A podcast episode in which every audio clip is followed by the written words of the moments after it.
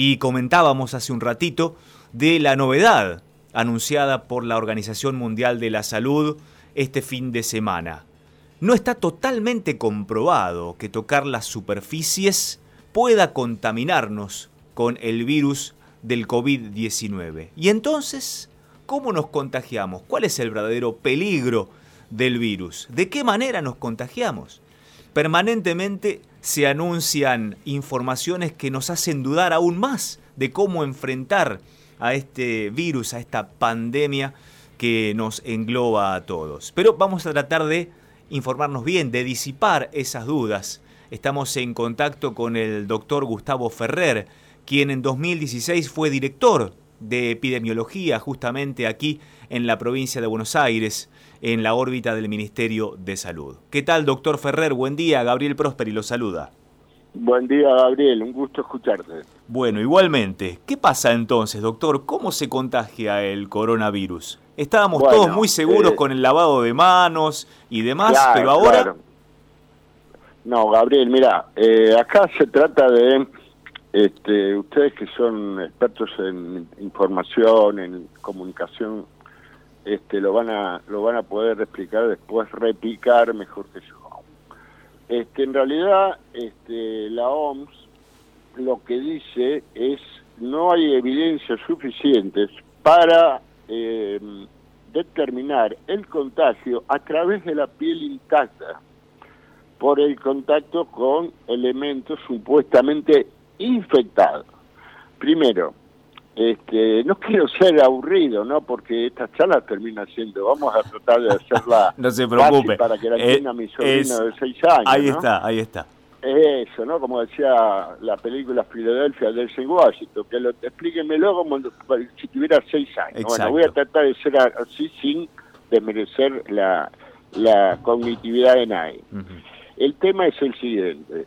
La OMS habla de aerosolización ¿Qué es la aerosolización? La aerosolización es cuando el virus se dispersa de tal forma que ya no está dentro de microgotitas, sino que está en estado puro y en el aire.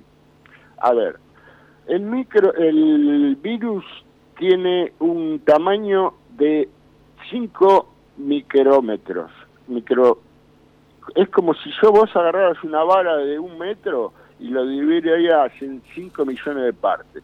Ese es el tamaño del virus. ¿Y cómo sale? Porque siempre hay una cadena de transmisión. ¿Vamos bien? Sí, sí. Perfecto. Entonces tiene que salir del paciente enfermo y tiene que llegar al paciente sano. Normalmente el paciente enfermo no lo expulsa o no lo eh, proyecta de, eh, en aerosoles, sino que son como gotitas que para hacer una, digamos, una gráfica, son como pequeñas pompas, pompas de jabón, pero micro, microscópicas, y ahí adentro hay un montón de virus. Vamos bien hasta ahí, ¿no es cierto? Correcto.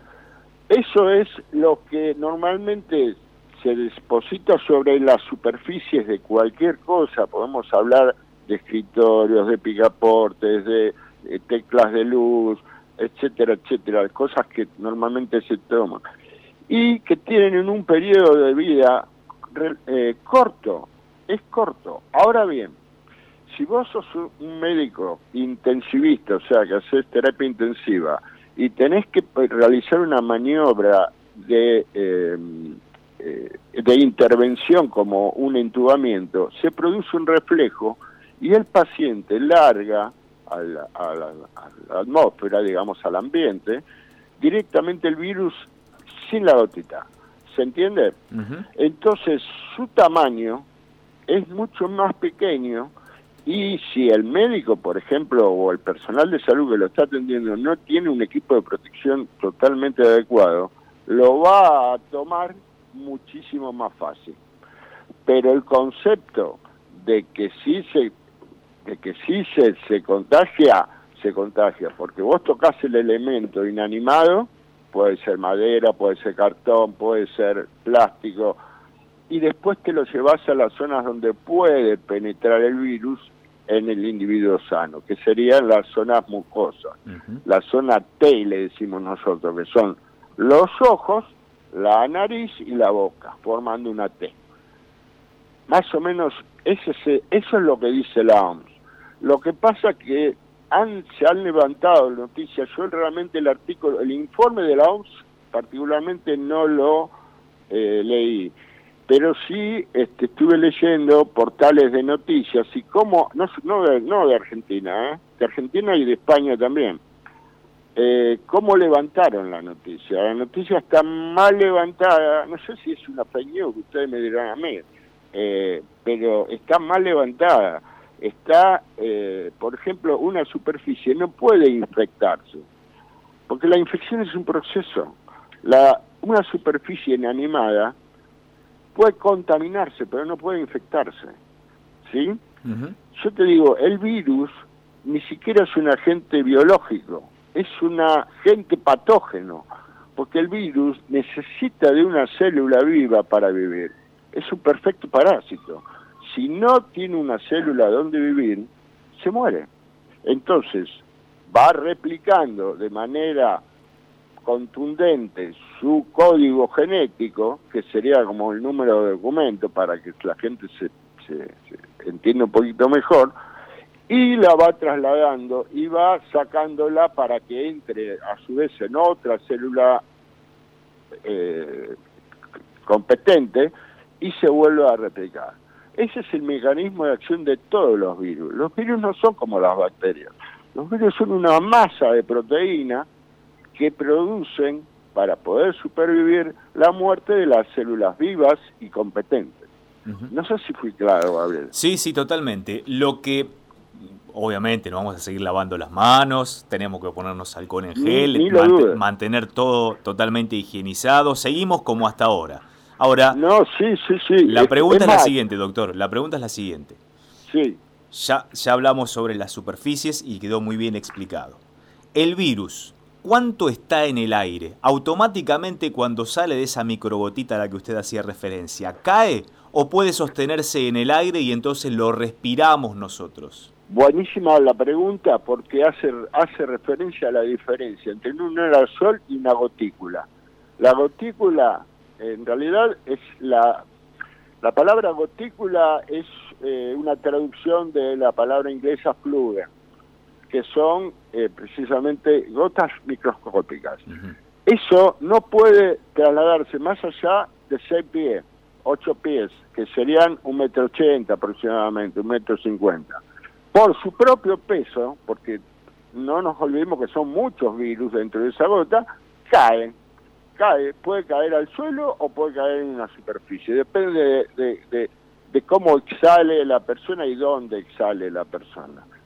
Entonces, no puede permanecer más de 10 minutos sin que eh, salga de la boca, de la nariz, del, del eyector de la persona enferma y caiga. Ese es el punto. ¿eh? Pero 10 minutos es un montón de tiempo. distanciamiento social. Pero, pero 10 minutos es un montón de tiempo. ¿Cómo? 10 minutos, usted dice. 10 minutos entre que sale activo y que queda en la superficie de tu escritorio, por ejemplo. Ah, perfecto, perfecto. Pero cuánto, pero no permanece casi nada en el aire, flotando. Exactamente. Bien. El virus, el 90, salvo en las eh, en los procesos eh, invasivos, como por ejemplo el intubamiento en la terapia intensiva, si eh, el virus siempre sale como gotículas y no como aerosoles. ¿Sí? Eso es cuando hay un enfermo que tiene mucha carga viral y cuando se le hacen elementos. Pues se produce un reflejo, que es como el reflejo de la tos, y el paciente exhala directamente el aerosol, que es el que queda en el aire y puede quedar suspendido. Entonces es mucho más fácil que vos lo vayas inhalando. ¿Sí? Pero eso se, ya te digo, se da en ambientes muy específicos, sobre todo en las terapias intensivas y en aquellos lugares donde se le hace eh, una, una, una actividad invasiva al paciente enfermo. Estamos hablando con el doctor Gustavo Ferrer, es epidemiólogo, fue director de epidemiología aquí en la provincia de Buenos Aires, en el Ministerio de Salud. Doctor, ¿usted qué cree entonces? ¿Por qué medio se contagia más la gente de coronavirus? ¿Tiene que ver con tocar las superficies y luego llevar la mano a esa T que usted decía, que conforman los ojos, la nariz y la boca, o porque está muy cerca y puede respirar ese aerosol que exhalamos nosotros y en donde está el virus? Mirá, es muy difícil hacer una evaluación de cuál contagia más, pero a, mí personalmente me, me, aterra, por ejemplo, el transporte público, y el transporte público es una cuestión de que en las horas pico, en, épocas normales, estamos todos hacinados y vamos pues, a, a, 20 centímetros de distancia. Yo creo que esa es la zona más complicada, o sea, la, la forma de transmisión más adecuada. Esa es mi opinión personal, ¿sí? Eh, por otra parte, te comento que las revistas, yo trato siempre de leer, o sea, yo no puedo, o sea, uno como científico está obligado a leer este, artículos científicos y hay una publicación en la revista New England Junior eh, en donde explica muy bien la supervivencia del virus en gotículas este, sobre la superficie inanimadas. ¿Sí?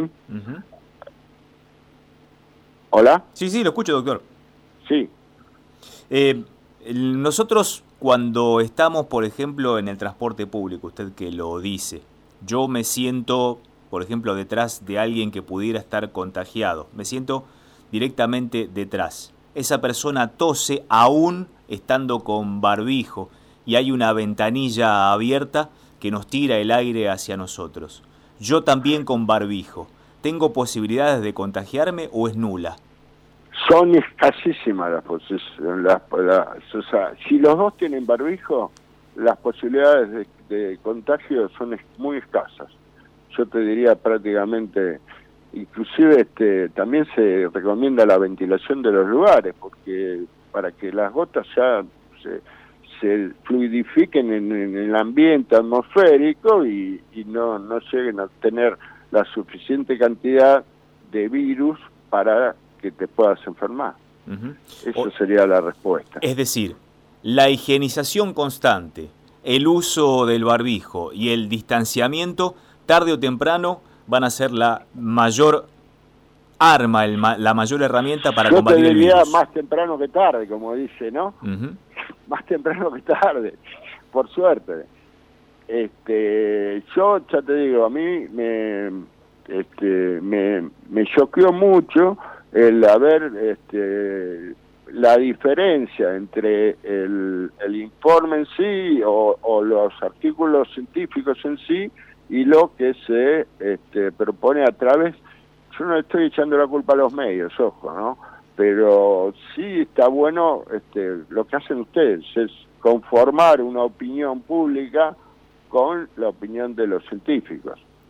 Por eso es que lo llamamos a usted, para disipar cualquier duda. No, está bien, está bien, pero humildemente o no, a nosotros nos ha disipado esta duda, vamos a seguir manteniendo nuestra higienización como venimos a hacerlo, como lo venimos haciendo hasta ahora, vamos a seguir utilizando el barbijo y eh, vamos a seguir estando convencidos de la mano de quienes saben que la mejor herramienta para combatir, para combatir el coronavirus es estar bien informados y actuar en consecuencia. Así que, doctor Gustavo Ferrer, le agradezco mucho porque a partir de ahora, o seguimos haciéndolo, mejor dicho, a partir de sus palabras. Eh, bueno, muchas gracias. Este, yo estoy a disposición eh, de, aclarar algunas dudas, ¿no? Eh, nada más. entonces, entonces seguiremos en contacto, porque esto continúa, no sabemos hasta cuándo, pero continúa. Con todo gusto, con todo gusto.